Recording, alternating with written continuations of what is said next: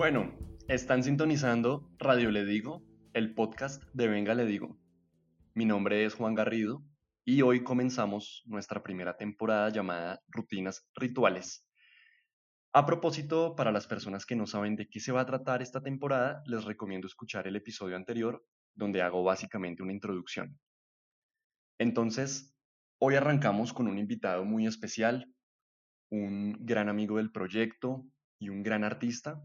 Su nombre es Daniel Acuña, de quien estamos muy contentos de poder debutar esta serie de episodios. De hecho, y de una vez voy a decirles que en la descripción de este episodio van a poder encontrar la página web y o el perfil de Instagram de Daniel para que le echen un ojo a su obra, que está bastante buena. Y bueno, con Daniel estuvimos dialogando sobre dormir, un tema que él mismo escogió, ya se van a dar cuenta por qué. Y para darles algo así como un abrebocas que los seduzca a escuchar la conversación, les cuento que con Daniel estuvimos hablando de el dormir como un fenómeno que nos atraviesa completamente y que en ese atravesamiento se revelan una serie de nociones muy profundas del ser humano, em, como por ejemplo la incertidumbre que implica el quedarse dormido en la medida en que nadie puede saber realmente si se va a despertar. Y en ese sentido, dormir implica una suerte de incertidumbre, una suerte de fe y una suerte de aproximación a la muerte o de relación con la muerte. Al mismo tiempo, con Daniel estuvimos hablando de la relación que existe entre dormir y los estados alterados de conciencia o posiblemente de un estado de no ser y de no estar. Y reflexionamos sobre ese binomio que es el sueño y la lucidez. Antes de dejarlos con la conversación, les recuerdo que nos pueden seguir en Instagram como arroba que venga le digo. Ahí nos pueden escribir y estaríamos muy, muy dichosos de escuchar su retroalimentación sobre este nuevo experimento que estamos haciendo vía podcast. Y bueno, no siendo más, entonces em, aquí les dejamos la conversación con Daniel Acuña. Recuerden que esto es Radio Le Digo, el podcast de Venga Le Digo.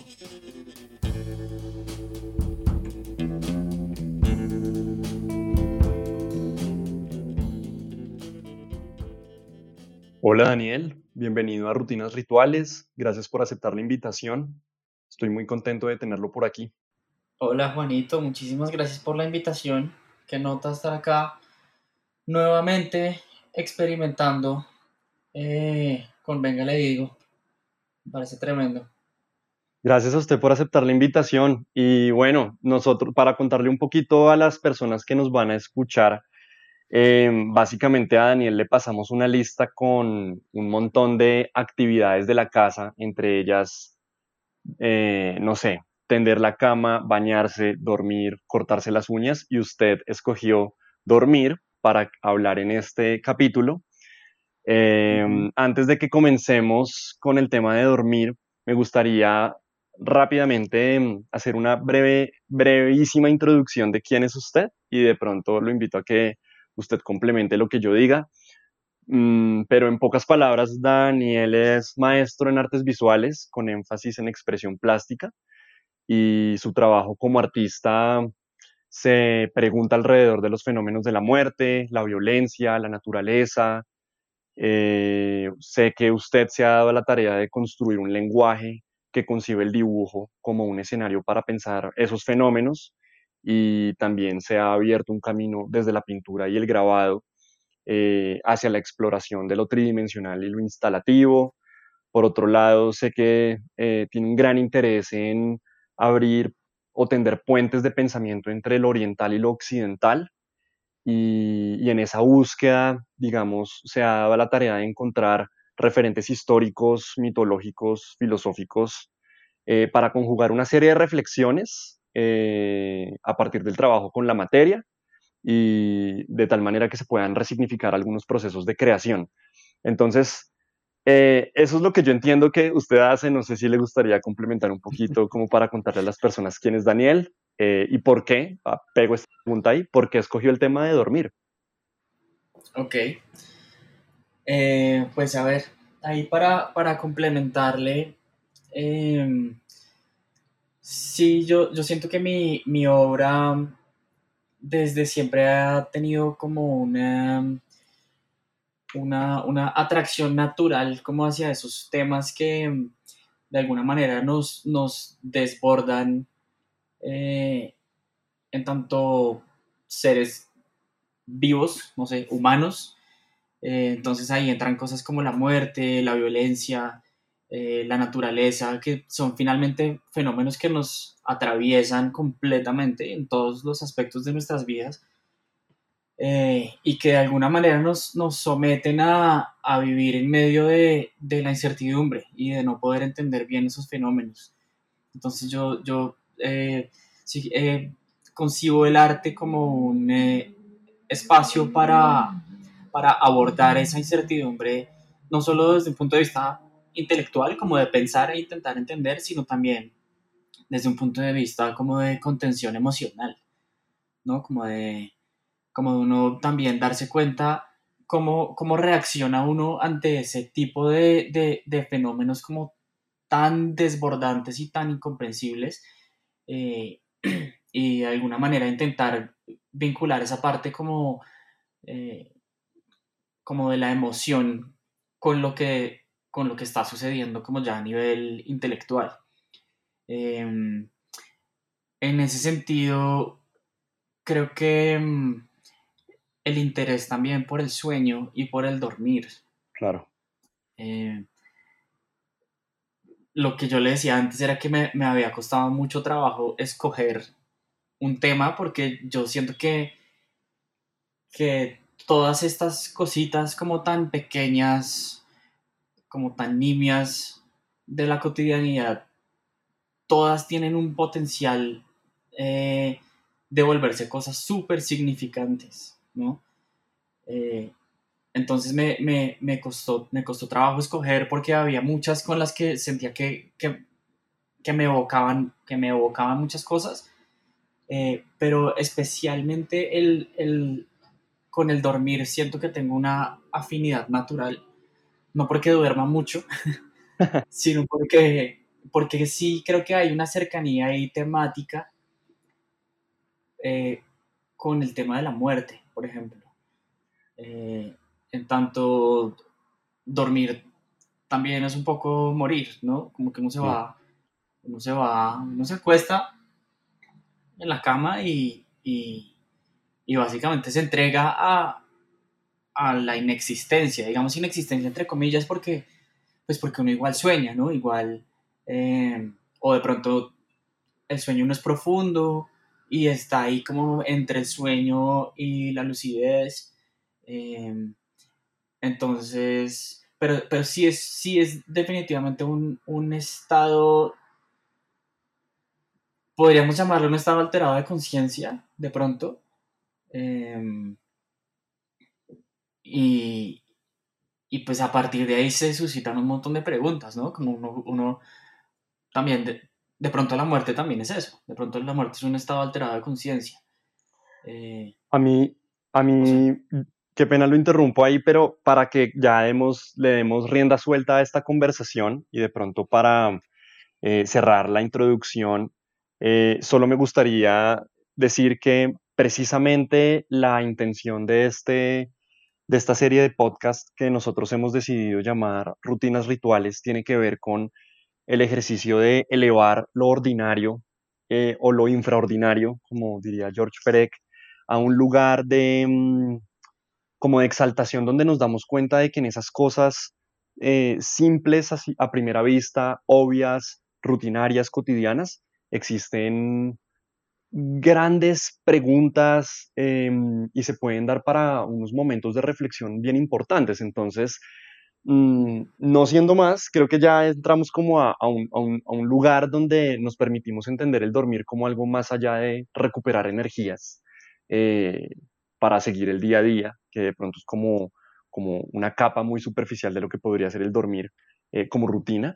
Y, en ese sentido, pues me gustaría que comenzáramos a cavar y a, a, profundidad para ver en ese ejercicio del, del dormir que encontramos interesante y me parece que usted ya planteó varias cosas mm, muy, muy chéveres, como por ejemplo pensar que si en su trabajo como artista usted se pregunta por fenómenos que lo atraviesan completamente o que atraviesan completamente al ser humano, como la muerte, la violencia y la naturaleza, el dormir también es un fenómeno que lo atraviesa completamente en la medida en que usted no puede no dormir. Y mm, ya desde, desde ahí me parece que no es un ejercicio menor en el sentido en que cuando usted se acuesta a dormir, igual tiene la incertidumbre de alguna u otra forma de eh, no saber si se va a despertar. Es como una fe que tenemos ahí todos implícitamente.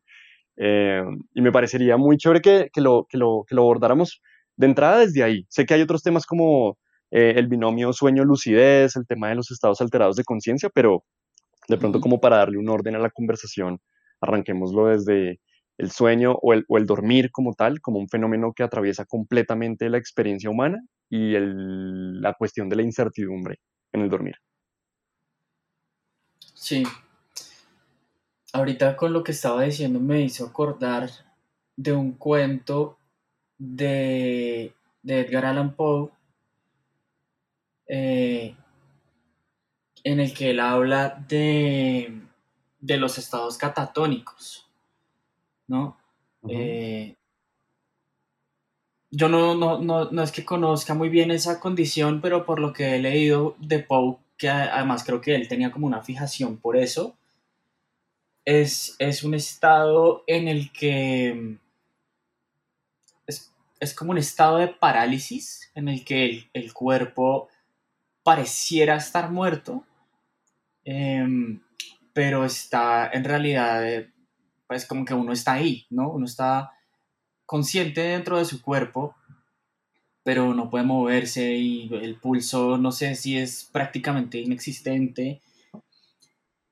Y, hay uno de estos cuentos en el que hay un, hay un, hay un personaje que sabe que tiene esos, esos estados em, de catatonia y, pues para él es, un pánico absoluto todas las veces que se va a ir a dormir o, ni, siquiera, o bueno, ni siquiera irse a dormir, sino le da, él, tiene todo el tiempo miedo de que en algún momento caiga en uno de estos estados y, que la gente piense que él está muerto y que lo entierren y que, y mejor dicho, su, su peor miedo es como despertarse y estar enterrado y como tener esa, esa, esa muerte. Entonces es una locura como él está viviendo completamente en función de, de, de, esa incertidumbre, ¿no? Como de irse a dormir y que no se pueda volver a despertar o que cuando se despierte ya esté como condenado a vivir una muerte horrible.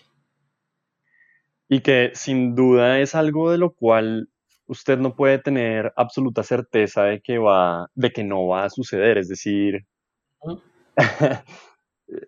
me, llamó mucho la atención el pensamiento que llegó a mi mente em, en relación a la fe que le tenemos al dormir y al despertarnos otra vez a la mañana siguiente como si fuera algo obvio.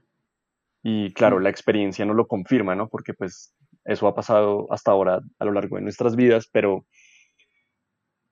quién sabe, es decir, quién sabe, un día usted se acuesta a dormir y se queda en un sueño o en un estado de estos catatónicos, o por ejemplo, eh, no sé si esto tiene que ver con esto que se conoce como parálisis de sueño, donde yo no sé si lo que le voy a decir es una posverdad, es, una barra basada o es un, si es como una, una teoría ahí de ficción horrible y si alguien que sepa bien nos está escuchando, le agradezco que nos confirme, pero... Me encanta, me encanta que posverdad pueda ser sinónimo de barra basada. Como la versión, la versión contemporánea de esa palabra. Hecho alternativo. Me gusta más la corrección política de hecho alternativo. pero, pero lo que yo tengo entendido sobre este hecho alternativo, mentiras, sobre el tema de la parálisis de sueño es que básicamente usted está dormido y pasa algo en su cerebro que hace que ciertas conexiones neuronales se activen y otras no. Entonces las que quedan desactivadas son las motoras, pero básicamente su cabeza ya está operando ciertas funciones del pensamiento em, que en el momento en que hay otras que están desactivadas, se genera como un cortocircuito porque el sistema no está completamente activo y ese cortocircuito lo que provoca es que no solamente usted sea consciente de que está acostado sin poder moverse, sino que al mismo tiempo, y creo que tiene que ver con los estados de catatonia, eh, se presentan unas alteraciones de la conciencia porque usted empieza a alucinar cosas. Entonces aquí eh, empieza a pasar eso de, recuerdo por ejemplo una vez que me sucedió una parálisis de sueño y yo sentía que alguien se estaba subiendo a mi cama y yo sentía la presión de unas rodillas como en la parte de abajo de la cama, como oprimiendo el colchón. Y, y, luego sentía como que algo me estaba hurgando el oído em, y estaba muy desesperado porque no me podía mover. Y cuando me moví, simplemente como que, ¡pum!, como que se estalló todo, desperté, grité porque tenía muchísimo miedo, pero pues evidentemente no había nada ahí. Y es uno de los peligros del, del dormir, ¿no? Es como esas situaciones en las que el dormir, que es algo tan cotidiano y tan obvio, se convierte en toda una experiencia, pues un poco, no sé, como al borde de algo, ¿no? Como al borde de un abismo muy extraño. Sí, yo creo que, yo creo que dormir eh, de, de pronto ha sido también una actitud medio estratégica el normalizar eh, el dormir y de pronto no, pensar tanto en eso. Pues, por, o sea, por supuesto que es una, una necesidad biológica, pero, pero digamos que de, de pronto por esa, por esa incertidumbre y por esa cercanía que tiene con la muerte, eh, que seguramente nos, nos asusta un montón o nos asustaría si le diéramos la oportunidad y el espacio para, pensar esa relación, eh, de pronto convenientemente lo hemos normalizado y le hemos pasado un poco por encima y se ha vuelto una cosa como, no, pues sí, ya, me voy a dormir, sí, ya. Eh, se vuelve una cosa más como de eso, de eso, de eso infraordinario que, que usted mencionaba de Perec. Eh, y en ese sentido puede, puede, perder sentido, como una pérdida de sentido deliberada un poco por la relación que podría tener con, el, con ese miedo y con esa cercanía a la muerte. Pienso, por ejemplo, en, otro tipo de cosas como, no sé, el comer. Comer es, yo creo que es una experiencia, eh, pues es una necesidad igualmente vital, como que se tiene que comer, pero a diferencia del dormir, sí siento que es una experiencia supremamente exaltada, ¿no? Entonces tenemos los super restaurantes y, y, todos hablamos de cocinar y de cuál es tu comida favorita, no sé qué, bla, bla, bla, bla. Eh, porque de pronto no, no, no, no implica eh, relacionar, o de pronto se relaciona más con el estar vivo que con el estar muerto. Eh, no sé, se me, se me acaba de ocurrir que de, de pronto hay algo de, de, estratégico ahí, como, ah, como qué conveniente que, que, que tengamos experiencias eh, igualmente vitales, eh, pero hay una a la que, que queremos sobreexaltar y hay otra que queremos como un poco meter debajo del tapete y decir como no pensemos tanto en esta vaina tan demente que es irse a dormir realmente en esta entrega, en esa, en esa, esa fe que usted mencionaba también, como decir, pucha, no, pues yo me, me, me, voy a dormir y no sé si me voy a despertar mañana, pero mejor no pienso en eso porque si no, no duermo. claro. Y puede volverse un gran problema, ¿no? Ser tan consciente de la posibilidad, de las posibilidades del dormir. Es decir, Total la ignorancia es felicidad, eh, dicen por ahí, y, yo no me imagino cómo sería la vida teniendo que irme a dormir pensando, pero realmente pensando en, uy, voy a, ir a, voy a, morirme un ratico, hasta mañana. o, posiblemente hasta nunca. no, total. Y sabe que a mí, a mí especialmente, no sé si, no sé si sea porque es uno de mis temas de interés, todos estos, estos pensamientos como de mortalidad me asaltan un montón en el momento en el que me voy a ir a dormir. Eh, yo pienso, pienso mucho en, eh, no sé, por ejemplo, en cómo viví, cómo viví el día. O, o como, sí, en la, posibilidad de, no volverme a despertar. Eh, y ya en, este punto creo que se, me ha vuelto un ejercicio hasta terapéutico, podría decir. Eh, Pero el dormir o ese momento cuando usted se mete a su cama y se pone como a pensar y se queda dormido. A fritarme la cabeza. O sea, es ese momento justo antes de quedarse dormido. Sí, sí, sí, sí, a eso, a eso me refiero. Ya. Eh, a, ese, a ese momento previo al sueño en el que empiezo a preguntarme como por mi mortalidad o por la mortalidad en general. Eh, no solo la mía, sino como de, mis familiares, de mis seres queridos, de mi pareja. Sí. Em, y,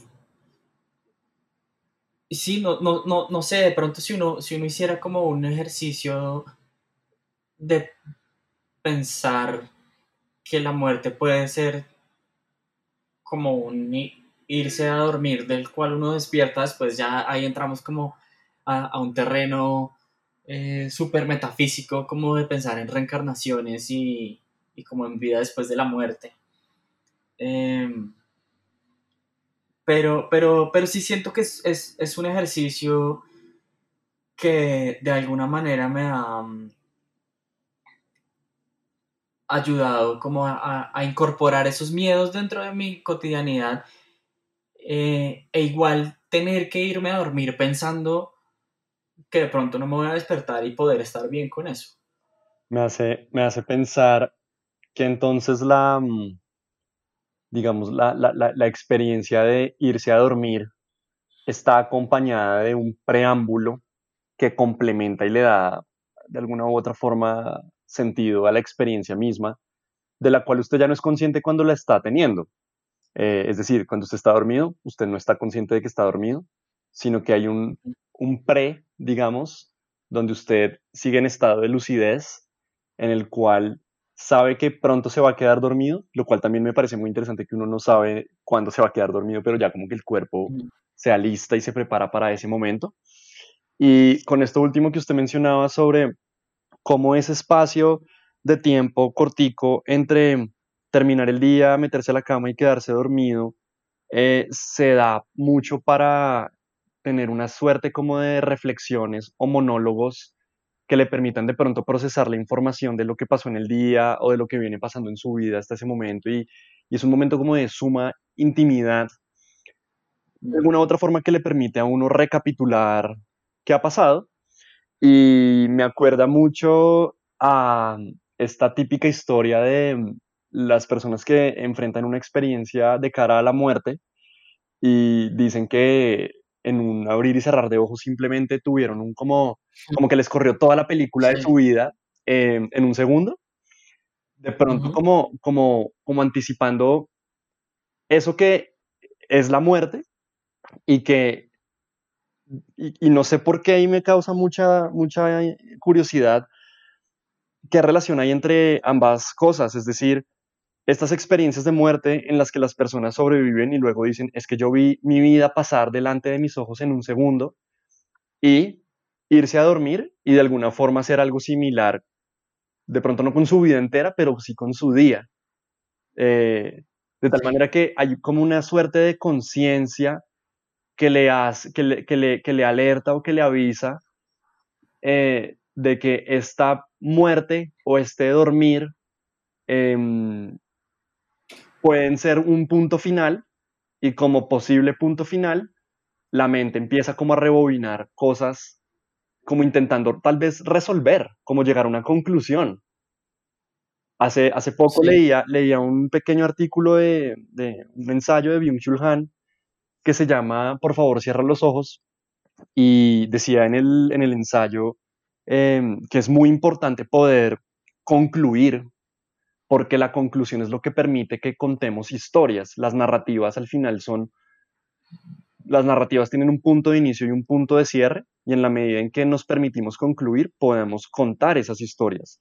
Si no podemos concluir, digamos que la historia queda abierta al infinito y en esa medida no se puede contar ni se puede entender. Y me, y me, mm, me parece muy bonito pensar el final del día, ese momento antes de dormir, ese momento antes de la muerte, cuando su vida pasa como una película frente a sus ojos, como la necesidad del, de la experiencia humana de, de concluir para poder cerrar, para poder dar sentido antes de que llegue eso inevitable que es el fin. Mm. Qué locura, sí.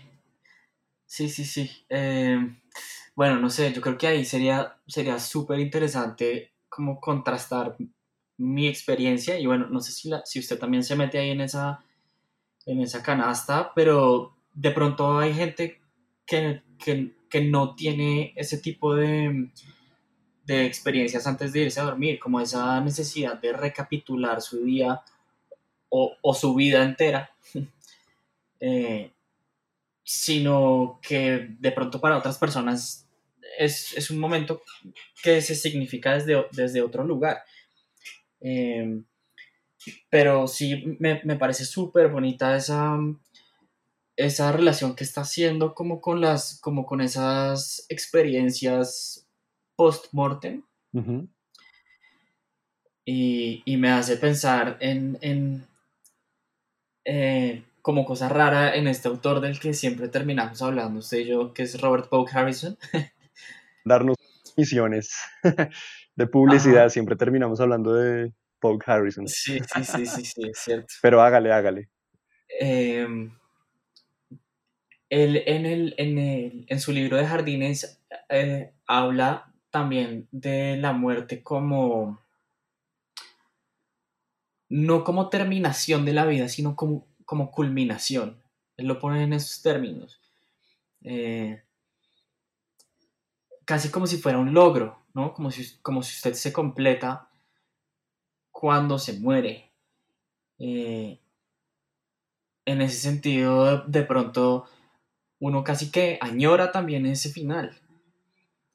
Yo creo que, yo creo que, no sé, por, lo menos en, en, mi experiencia como artista, yo, siento que a veces tengo muchos problemas precisamente por eso, porque muchos de, mis procesos, y seguramente le pasa también como a, muchos otros artistas, son, son eh, procesos que, mm, que son supremamente rizomáticos y que se derivan en infinitas posibilidades, entonces uno siempre está eh, recorriendo esos caminos y, y es muy difícil decir como listo, ya este proyecto se cerró porque entonces este proyecto detonó un montón de preguntas como que van eh, hacia, hacia otras direcciones y, a veces esa, esa, mm, esa necesidad de, cierre o de, conclusión em,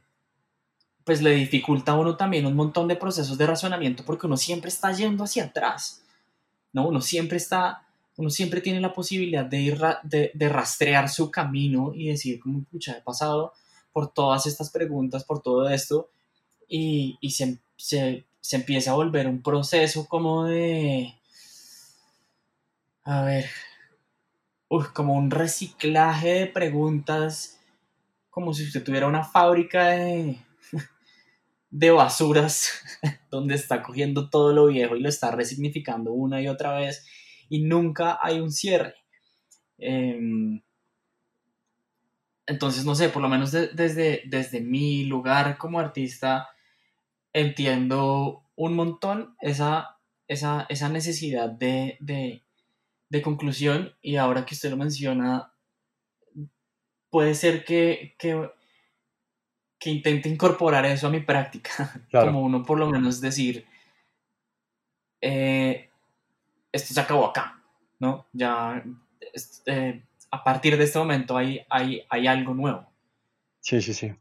Esto, esto que estamos hablando y la pregunta que usted hizo hace un momento em, sobre si todo el mundo tiene este tipo de experiencias cuando se va a dormir, cuya respuesta es seguramente no, me hizo pensar mucho en que tal vez tener una buena experiencia em, o una experiencia más bien como,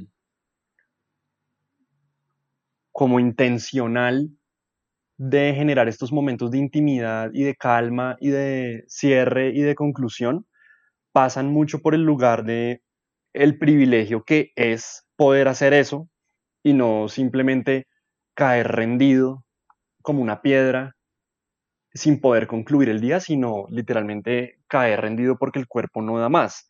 Eh, y me parece que acá un tema muy interesante que nunca había pensado, pero que me parece muy pertinente, y es las condiciones físicas, mentales, emocionales, espirituales en las que usted se va a dormir y que seguramente configuran esa experiencia. Tengo aquí eh, un fragmento del ensayo que le conté que se llama Cierra los ojos, por favor, cierra los ojos, de este filósofo Byung-Chul Han. Y le quiero leer un, pedacito que tiene mucho que ver con esto. Mire lo que dice. Dice, dice, el buen sueño es una conclusión. En cambio, el sujeto agotado del rendimiento duerme tal como se duerme una pierna. Eso no es ninguna forma de conclusión. También el insomnio viene de la incapacidad de concluir para dormir hay que concluir el día. Hoy cerramos los ojos, si es que los cerramos, por cansancio y agotamiento. Sería más acertada la formulación. Simplemente los ojos se cierran, lo cual no es ninguna conclusión. Mm. ¿Qué opina usted? Tremendo. Tremendo, sí, sí, sí, total. No, de hecho también, mientras que, mientras que estaba leyendo eso, eh, me, parece chévere que usted mencionó la palabra privilegio.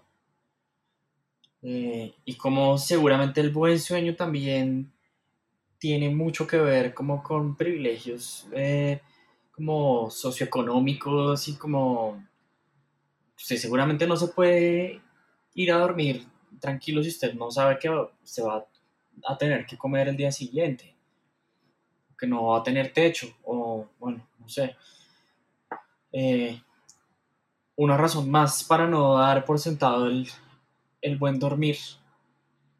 De Pensar cómo responde a, otras, a otras dinámicas como súper vigentes, cómo atraviesa nuestra vida en otros aspectos que de pronto no habíamos pensado.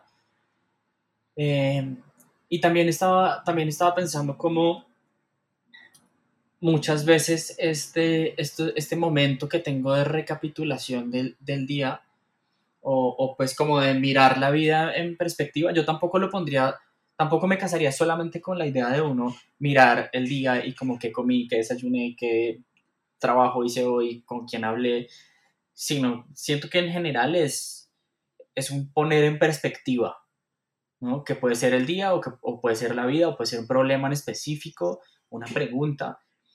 Eh, muchas veces uno tiene que irse a dormir sin solucionar nada.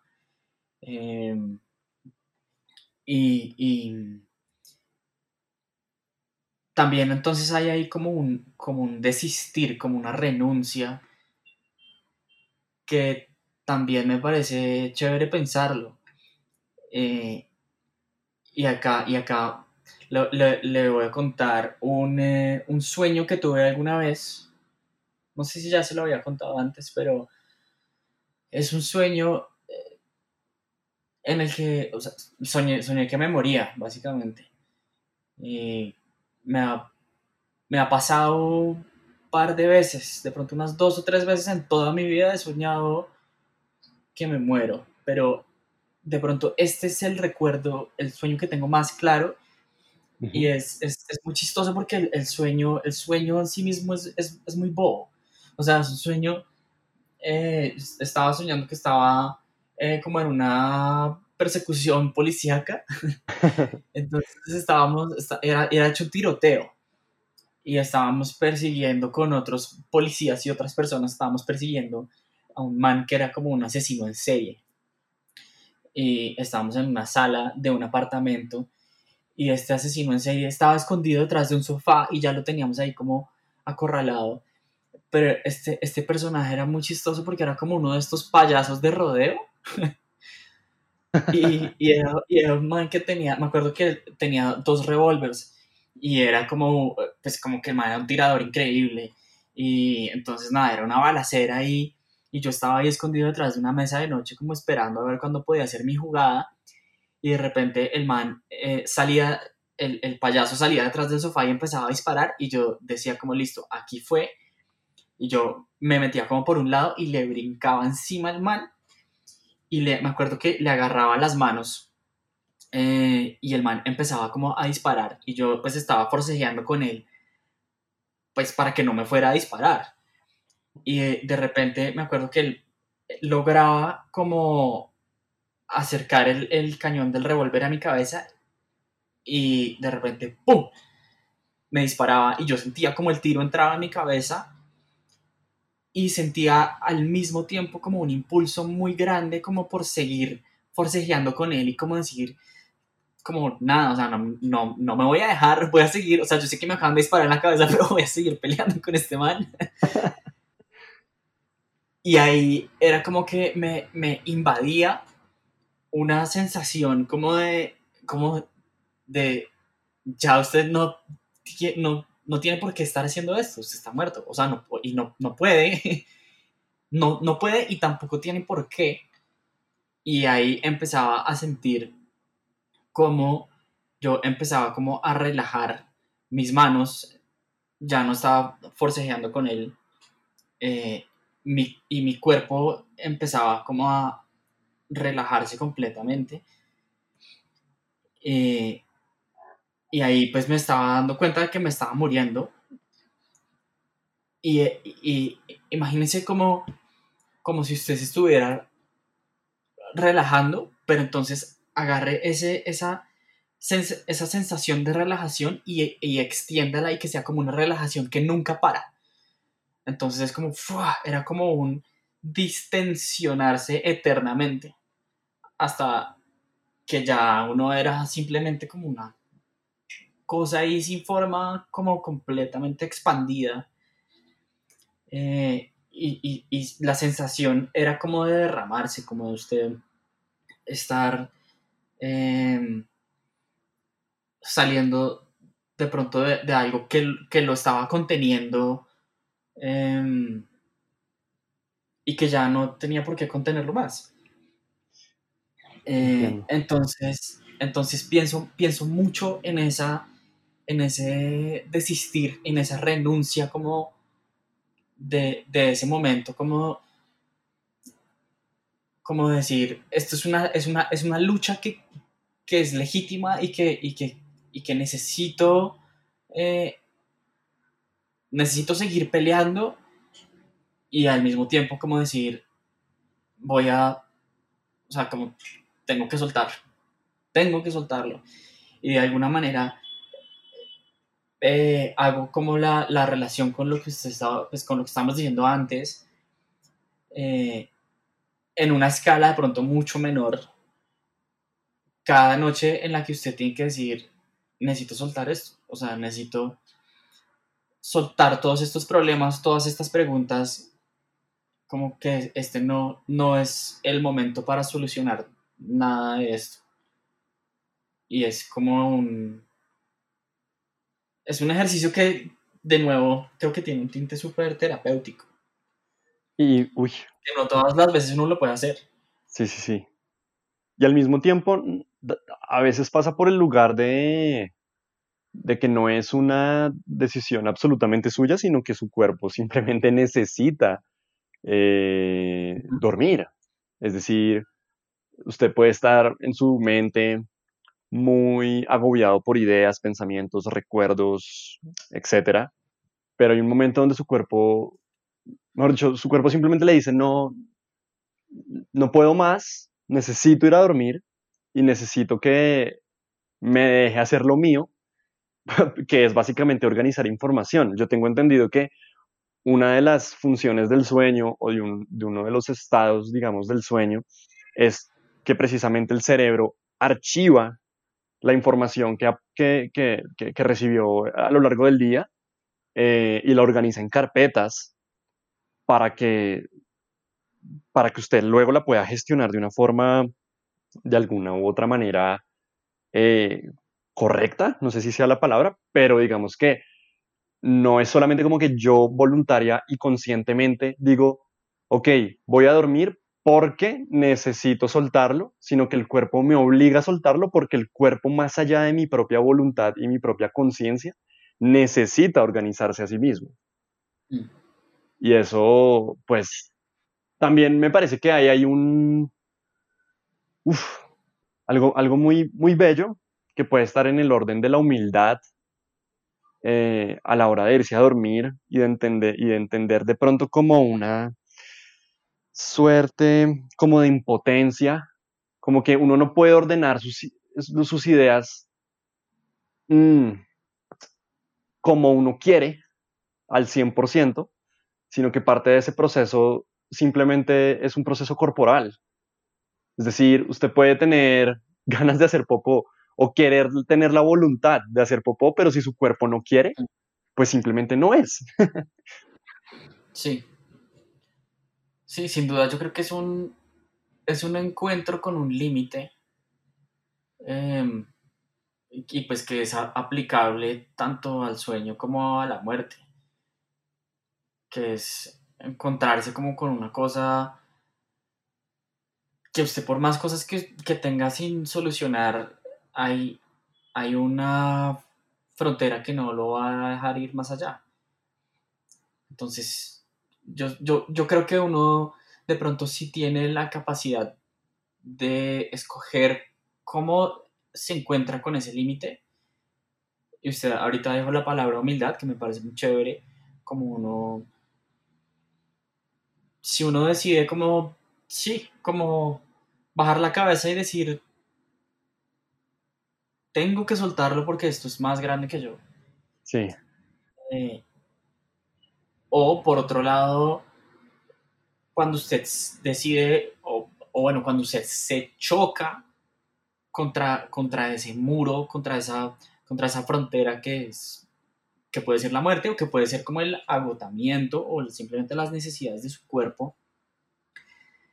De pronto porque usted ya viene como a un ritmo súper acelerado en su vida intentando eh, ganarse el pan y solucionar todas las cosas y pagar el arriendo y, no sé, como solucionar la vida. Y usted llega y se encuentra con esa frontera y se choca y de, pronto ahí es eh, cuando la cosa puede coger un tinte medio, medio traumático. Cuando, el, cuando el sueño ya no es buen sueño, sino es un, encuentro como violento con ese, con ese límite. Entiendo. Qué raro.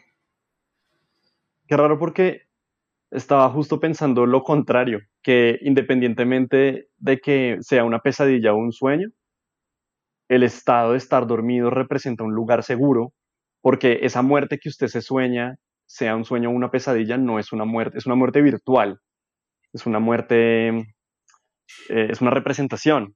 Y pensaba en una frase de un psicoanalista que se, llama, se llamaba Jacques Lacan, que en una de sus eh, clases, seminarios, dice, le, dijo a sus estudiantes cómo podríamos soportar el peso de la existencia si no supiéramos que nos vamos a morir, eh, como si esa certeza de la muerte es lo que nos permite soportar este peso de estar vivos. Y yo hacía como la, eh, llevaba esa, esa, esa, idea al lugar del sueño, al lugar del dormir, y pensaba algo así como, pues, ¿cómo, ¿cómo podríamos soportar el peso de estar vivos y de ser conscientes de la existencia humana si no supiéramos que todas las noches, entre comillas, todas las noches, nos vamos a dormir? Mm. Porque de alguna manera ese estado de sueño, ese estado de no estar despierto, es un escape a lo, a lo avasallador que significa ser consciente de estar en, esta, en este plano, con este cuerpo que sufre, que duele, etc. Y yo recuerdo mucho, hace unos años yo tuve un, ¿cómo decirlo? Como cierto cuadro depresivo en el que mm, me acostumbré, o más bien, simplemente caí en un, hábito eh, de levantarme y apenas me levantaba, lo primero que pensaba era, ah, como, como, como quiero estar dormido.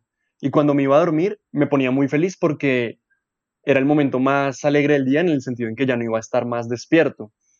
Entonces, tanto en el momento en que iba a dormir como en el momento en que levantaba, como que tenía una añoranza por, el, por ese estado de estar dormido, eh, que iba a llegar o que ya no iba a estar y que me iba a tocar esperar hasta otra vez que, cayera la noche, como si fuera una suerte de refugio que puede ser saludable o no saludable, porque creo que cuando alguien sufre depresión o un estado psicológico pues dañino o destructivo, eh, también empieza a encontrar en el sueño y en el, estar dormido una práctica de escape eh, a la realidad que se puede convertir en algo así como una droga. Y no me parece tan, tan gratis que hayamos hablado de los estados alterados de conciencia y el sueño y el dormir como un estado alterado de conciencia, eh, que es chévere en la medida en que es virtual.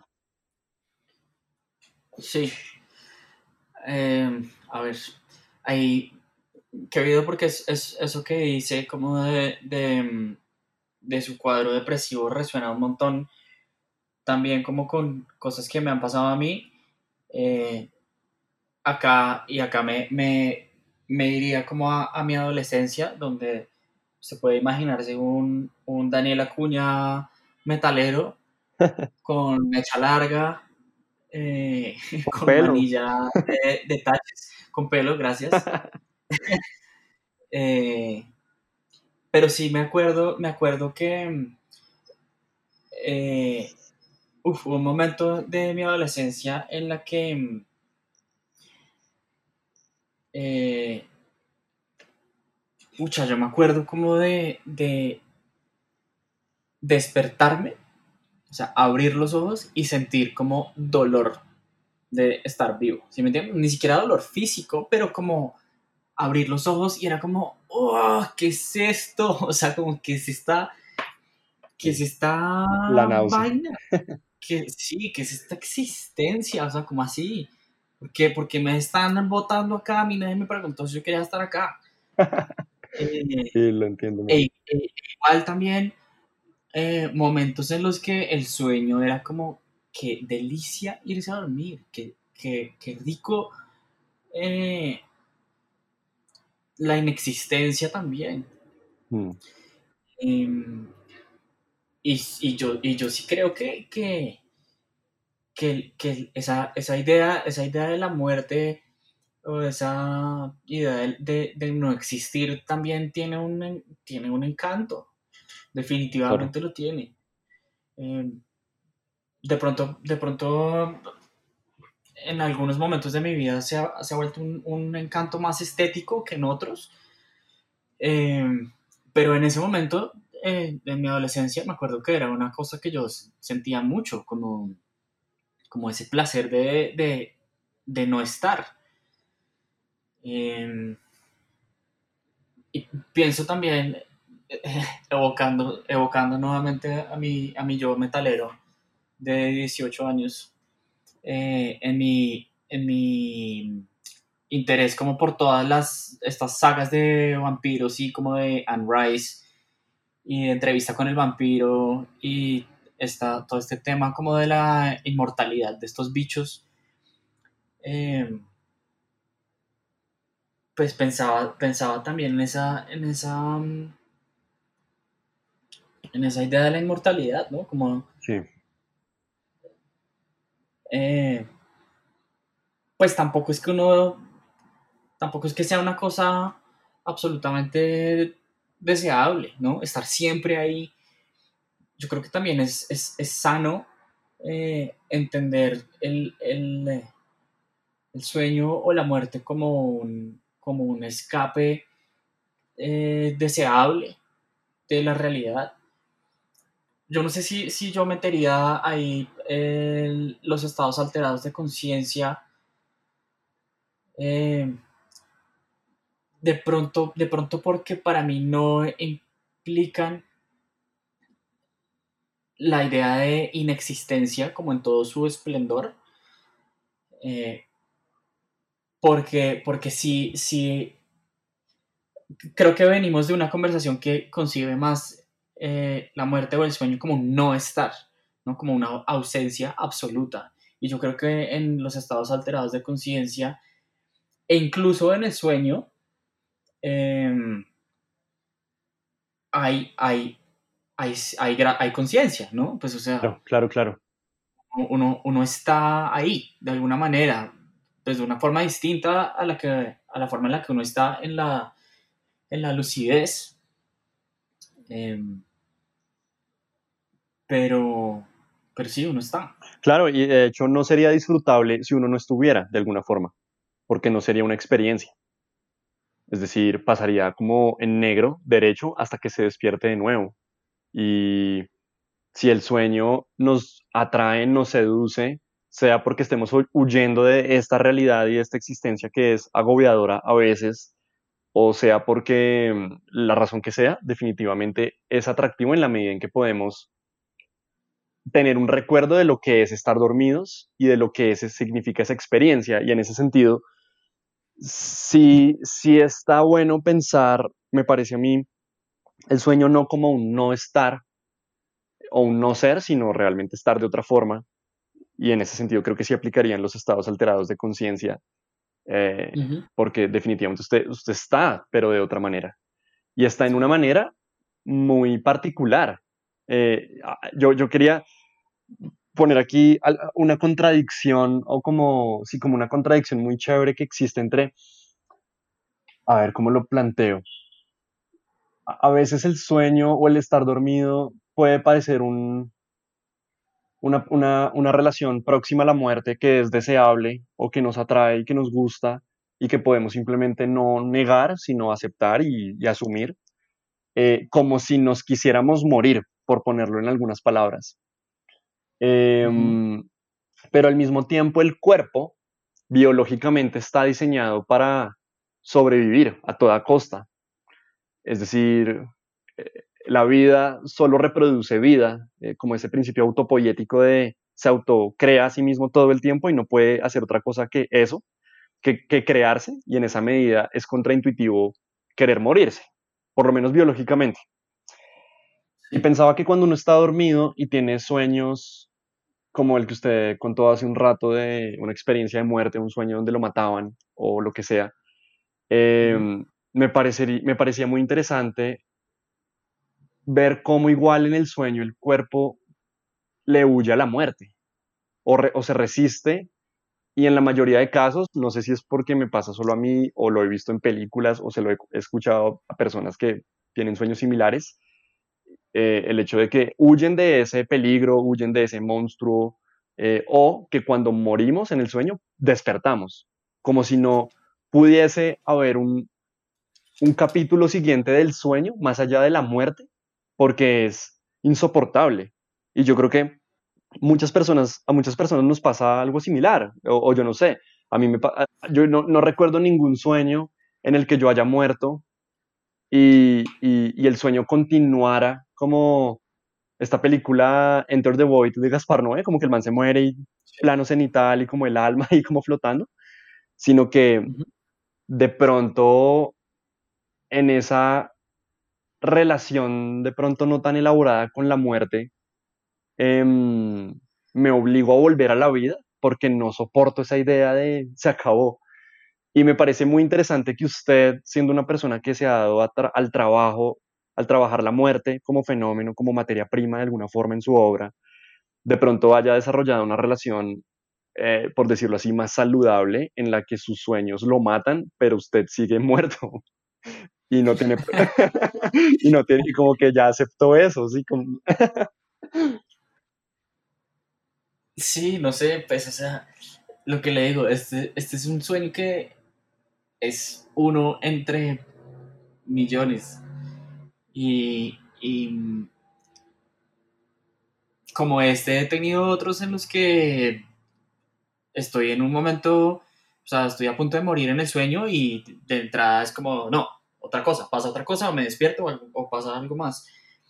Em, pero, pero sí es, es, es, es curioso, o sea, yo recuerdo mucho ese sueño precisamente por, por eso, porque, porque, no sé, de pronto en ese momento de mi vida estaba en un lugar en el que podía darme ese lujo de, de seguir, de seguir ahí, de seguir con eso que, con esa muerte que estaba, que estaba sucediendo ahí.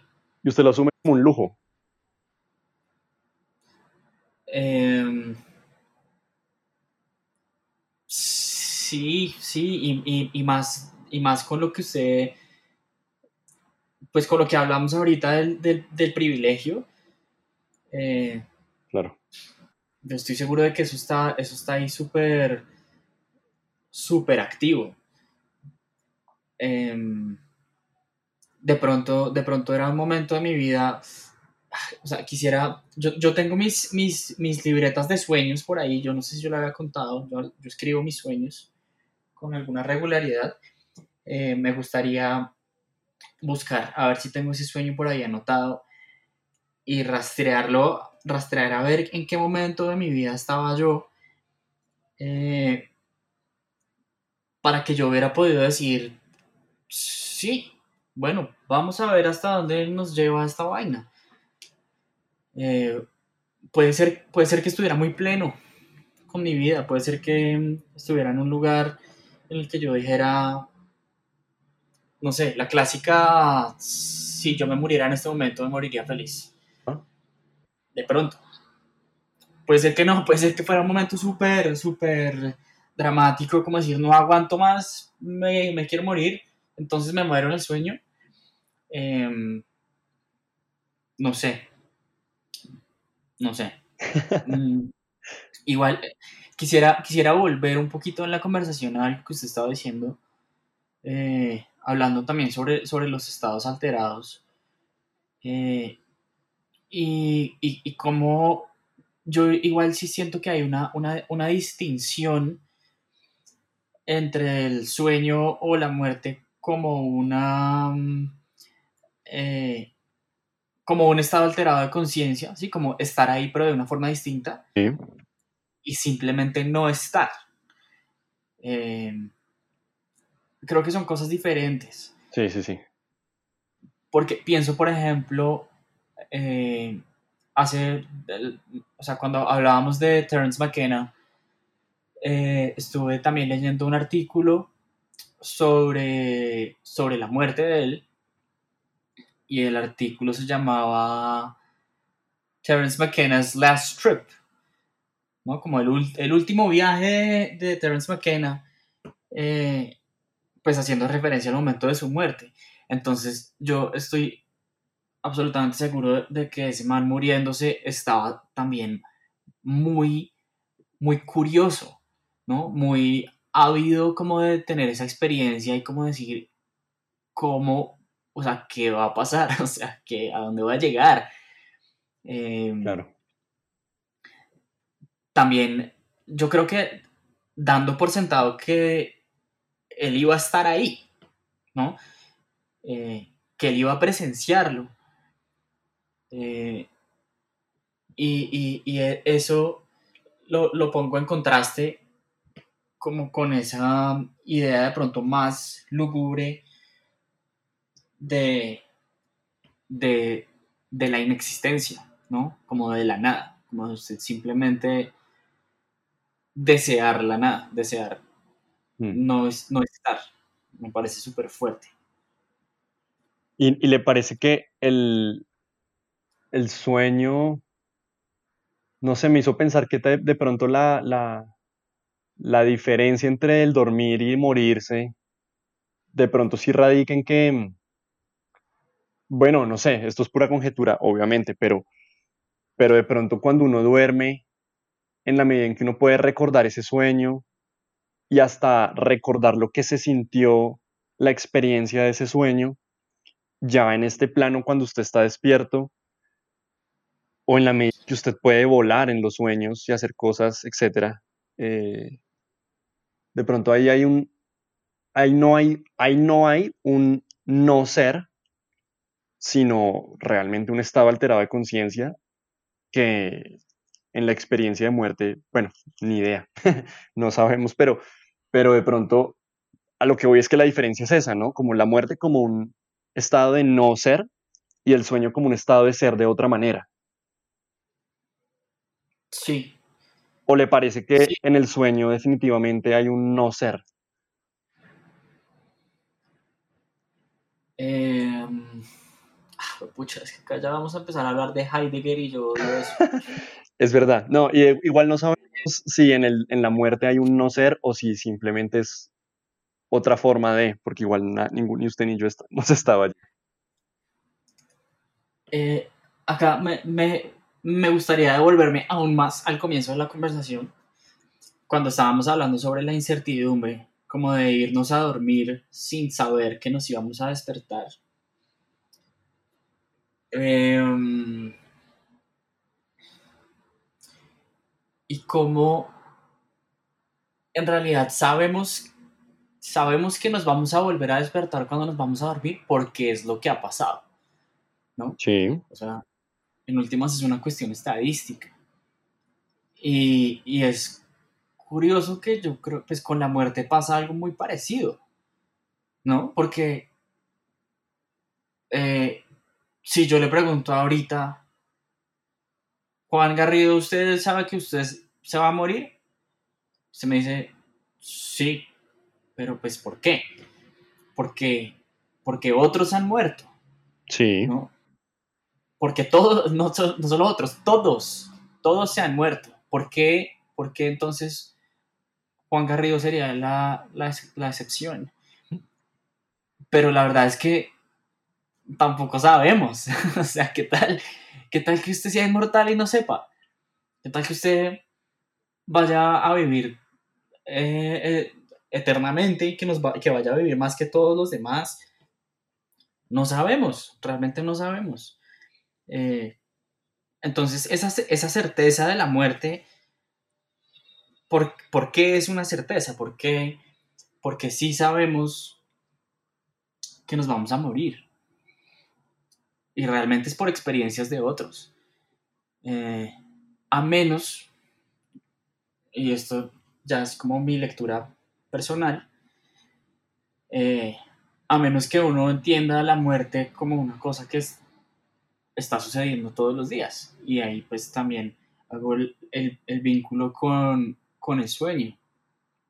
Em, se empieza a volver una cosa cotidiana, entonces morir eh, para mí ya no es eh, un momento, como el momento de morir, sino que morir también es ya. O sea, si, si, si, si, algo, si algo pienso yo a raíz de mi, de mi, de mi eh, relación con la muerte y de mi trabajo con la muerte, es que, que, la muerte no,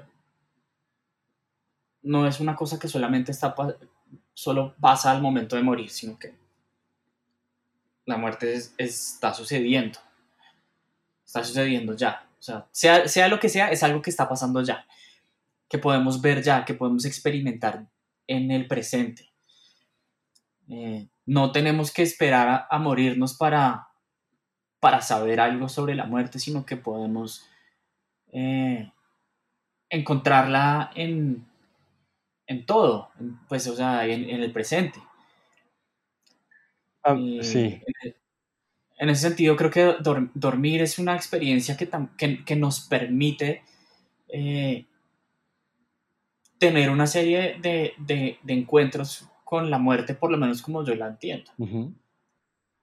A mí lo único que me, por así decirlo, produce como una suerte de, mm, incomodidad con esa idea que usted acaba de plantear es hasta qué punto las otras muertes que no son la muerte son retóricas eh, o, son metafóricas. Ah, porque al final hay algo particular de esa muerte que es la muerte de mm, lo biológico, por lo menos como en, este, en esta forma de vida, eh, que pasa por el lugar como de la anulación de todas las funciones del cuerpo y de la pérdida completa de la identidad, es decir, el momento en eh, cuando usted se muera, usted va a dejar de tener ese cuerpo porque ese cuerpo se va a desintegrar y puede que usted pase a otro plano o, tenga otra forma de vida si queremos creer en, creer suerte, en alguna suerte de reencarnación o, o simplemente usted, su energía se va a volver a la tierra y lo que sea, pero definitivamente Daniel Acuña ya no va a estar.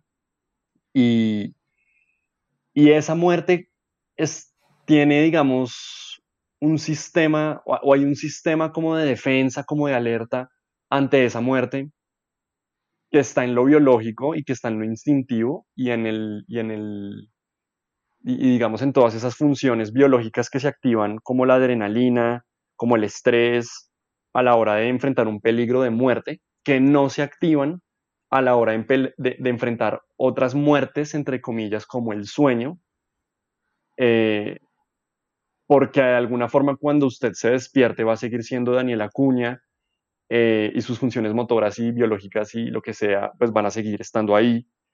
Y de pronto, esto que usted me plantea en mi cabeza se entiende como, como, como una gran retórica alrededor de la muerte, que hace que la, la muerte pueda ser experimentable desde una relación amistosa o amable, y que de pronto pueda ser como un, como un lubricante para esa otra muerte. Yo ahí lo que, lo que le preguntaría es, ¿cómo hace usted para saber que esa otra muerte no es también retórica? ¿No? Sí, sí, sí, sí, sí. Pues por lo que le decía ahorita, porque, porque todo, todo, toda nuestra concepción de la muerte está basada en una aproximación que es estadística, ¿sí? En decir, otros han muerto, entonces yo voy a morir también. Y usted dice que mis órganos van a dejar de funcionar y que va a haber una pérdida absoluta de la identidad y todo eso lo está diciendo porque es lo que usted lee de lo que le ha pasado a otros. Sí, sí, sí, es cultural. Exacto, o sea, ¿qué pasa, por ejemplo, si pensamos que la muerte es un problema que tiene solución en términos, digamos, de medicina occidental? De, o sea, ya hemos visto eh, en términos evolutivos que nuestro espectro de vida se ha ido ampliando cada vez más eh, ¿Qué tal que haya un momento en el que digamos, listo, ya hackeamos esta vaina, ya no morimos? Sí, creo que tiene... Entonces... Creo que tiene mucho... La, la idea de la muerte se vuelve, se vuelve, se vuelve absolutamente retórica y de pronto siempre lo ha sido.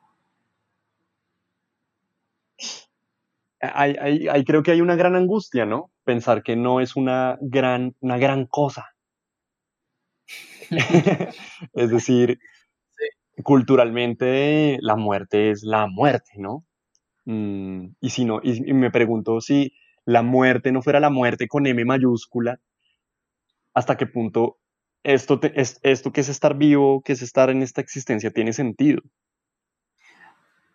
Qué chimba eso que está diciendo, porque si la muerte no fuera la muerte con M mayúscula, entonces la muerte sería una cosa infraordinaria, como dormir. Y eso no le quita, y creo que eso no le quita la grandeza, no le quita lo fascinante. De acuerdo. Así como lavar los platos, lavarse los dientes, eh, bañarse, hacer aseo, son cosas que de pronto no, no siempre las entendimos como las entendemos hoy.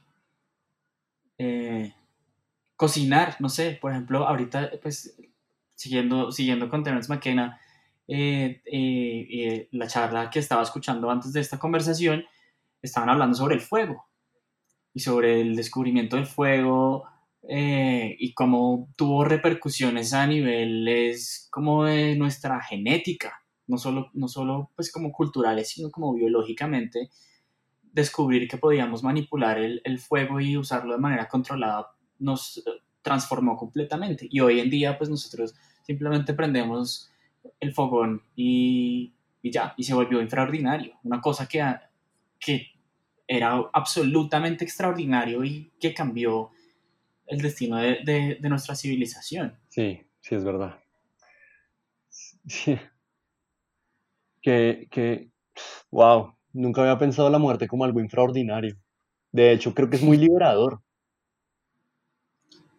Sí. Y, y, y, y, en algún sentido también es un poco lo que han hecho diferentes postulados espirituales, filosóficos orientales, ¿no?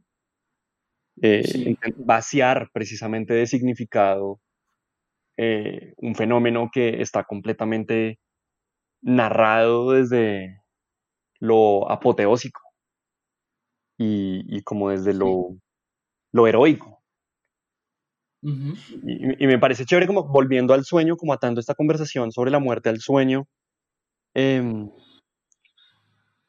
¿qué, puede haber ahí? Es decir, mejor dicho, me, pregunto por esa relación que uno tiene con el sueño con, o, con el, o con el dormir, puede ser un, gran reflejo de la relación que uno tiene con la muerte. En el sentido en que hay unas semejanzas Em, y tal vez simbólicamente tiene ciertas particularidades que los conectan de tal manera que la próxima esta noche que me vaya a dormir, de pronto pondré mucha más atención en cómo me estoy yendo a dormir para pensar cómo es mi eventual relación con la muerte con M mayúscula. Sí. O sea, que ahorita que mencionaba como, como, como todas las, las doctrinas de Oriente, pensaba en, en algo que alguna vez leí, no me acuerdo de quién, pero es posible que haya sido en este libro de el libro tibetano de la vida y la muerte, que es, es un libro que escribe un man que se llama Sogyal Rinpoche, que es como una adaptación, una slash traducción del libro tibetano de los muertos, eh, como a Occidente. Y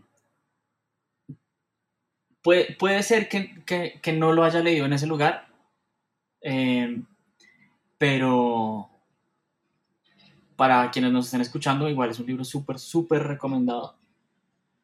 Em, era, era un ejercicio que hablaba como del, del, de transitar la muerte, como del paso a, a, la, como de ese paso, sí, como de atravesar la muerte,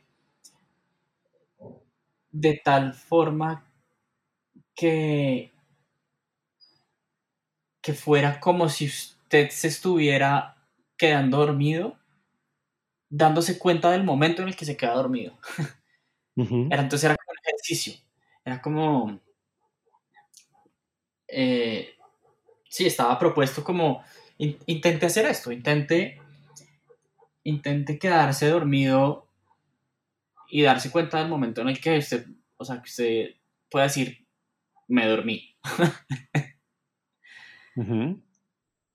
Eh, entonces, era, era, sí, la idea era como usted pensar su muerte como, como, como un ejercicio de conciencia, de, darse cuenta como de, mm, como de estar presente a lo largo de, todo este proceso de morir.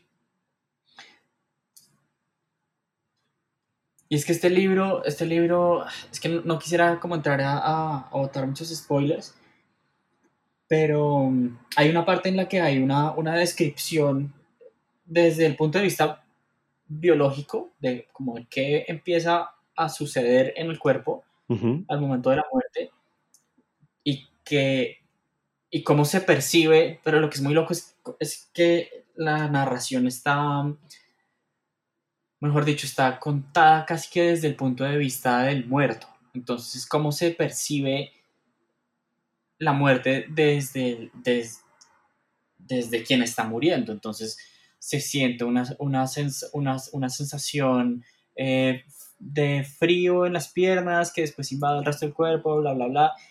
Y después de la parte fisiológica, pasa a lo que empieza a suceder en la mente.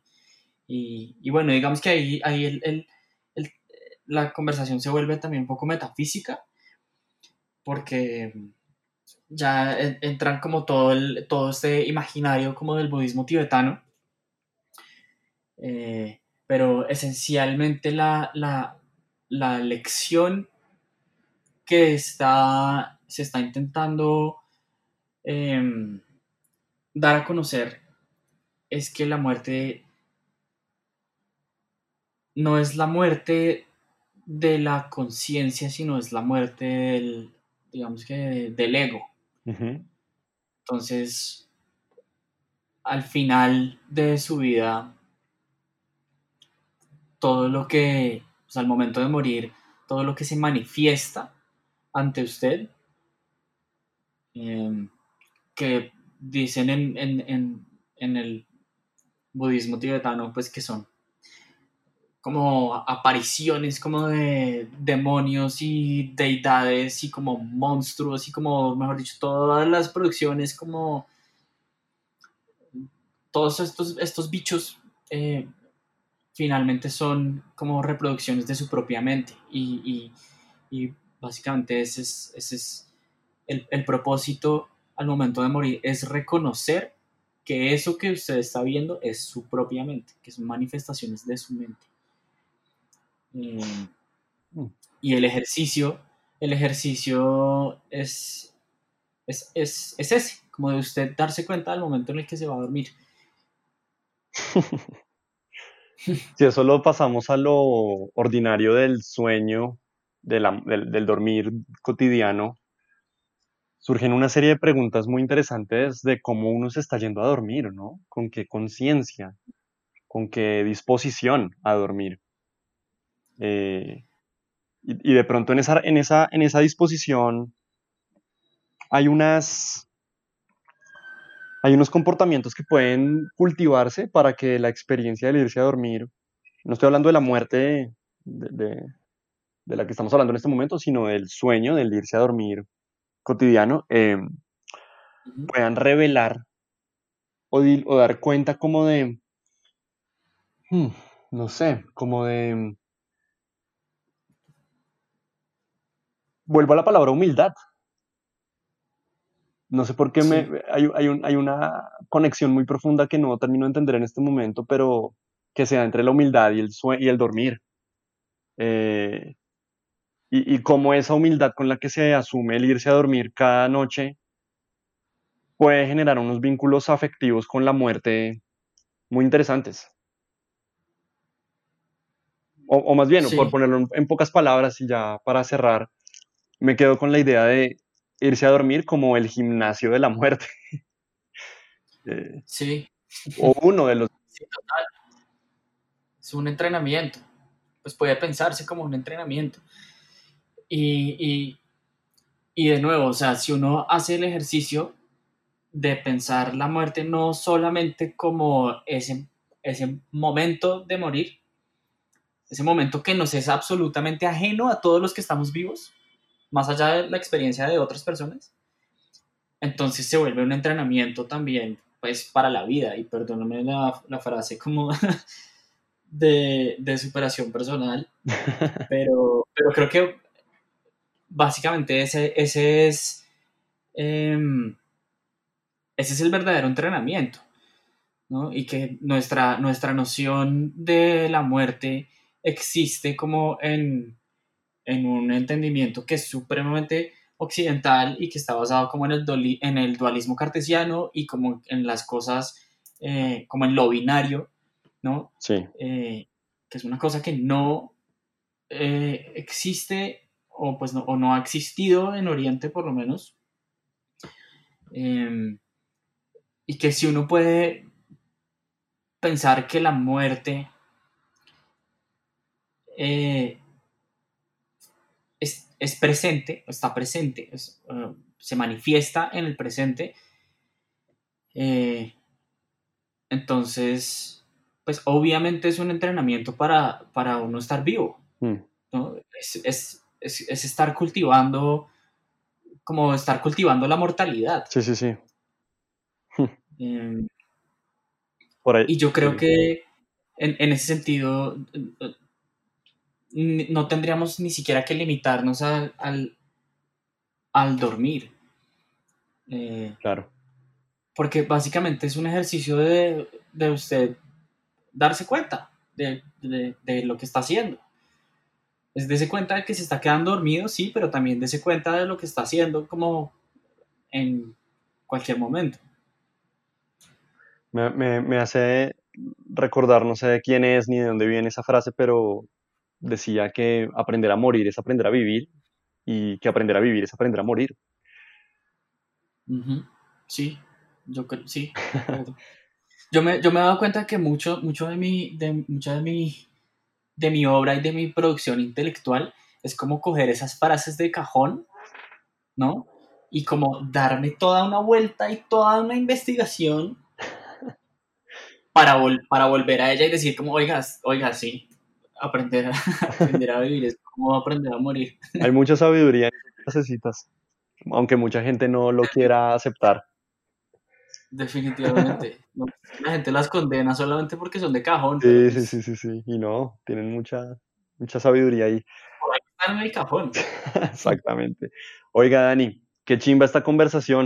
Muchas gracias por darnos este rato acá para dialogar sobre el dormir y todo lo que salió me parece que reivindica un poco la actividad de dormir y de entrar en estados de sueño.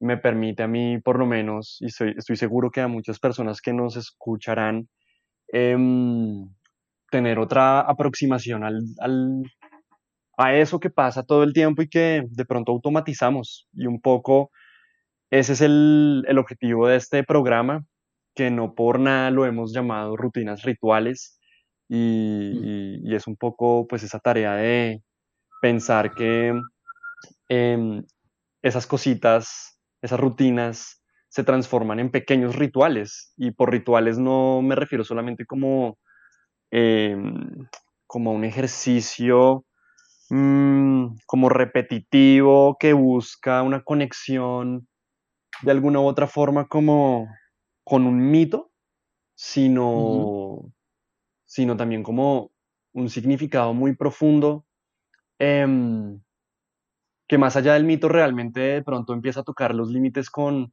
unas cuestiones muy profundas, existenciales y espirituales del ser humano que están en nuestra casa.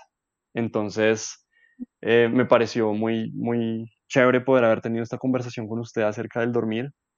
Em, no sé si de pronto quiera em, dejarle a las personas que escuchan este podcast algún contacto suyo, como alguna red social para que conozcan su obra, que me parece que es, eh, sería muy interesante que las personas que no conocen quién es Daniel Acuña como artista puedan echarse un ojo ahí em, y llevarse otras reflexiones acerca de la muerte.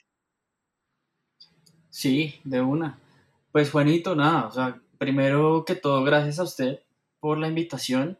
Eh, la única razón por la que yo estoy aquí es porque me parece que, que, este proyecto es supremamente valioso y supremamente necesario y, yo pongo mis manos al fuego por él y entonces nada, pues gracias por hacerme partícipe, ojalá, ojalá nos escuche mucha gente y que más gente se anime a, participar y a estar ahí pendientes de, de Venga Le Digo.